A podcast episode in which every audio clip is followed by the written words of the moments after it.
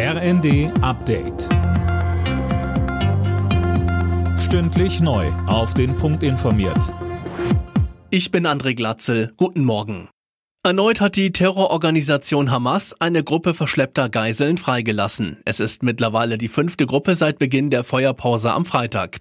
Silas Quiring berichtet. Zwölf Geiseln wurden am Abend an das Rote Kreuz übergeben. Im Gegenzug will Israel 30 weitere palästinensische Häftlinge entlassen.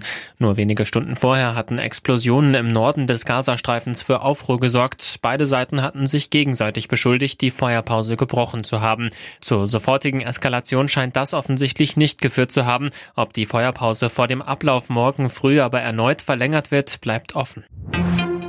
Wie geht's weiter beim Staatshaushalt fürs kommende Jahr? Darüber beraten Spitzenvertreter der Ampel heute Abend im Kanzleramt. Geplant ist demnach ein freier Meinungsaustausch. Es könnte aber auch nochmal um die Schuldenbremse gehen. SPD und Grüne sind für eine Reform, die FDP strikt dagegen. Das Geständnis von Gil Ofarim im Prozess um einen angeblich antisemitischen Vorfall am Leipziger West-Inn-Hotel sorgt für starke Kritik. Der Musiker hatte ursprünglich behauptet, ein Hotelangestellter hätte ihn wegen seiner David-Sternkette abgewiesen. Jetzt räumt er ein, das war erfunden.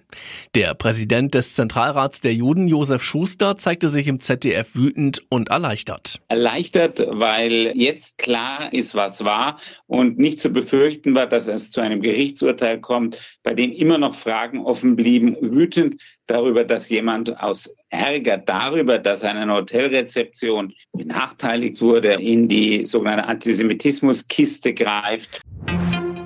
RB Leipzig hat in der Fußball Champions League eine Niederlage kassiert. Die Leipziger unterlagen Manchester City mit 2 zu 3, stehen aber sicher im Achtelfinale. Außerdem hat Borussia Dortmund gegen die AC Mailand mit 3 zu 1 gewonnen. Der BVB hat damit das Achtelfinalticket gelöst. Alle Nachrichten auf rnd.de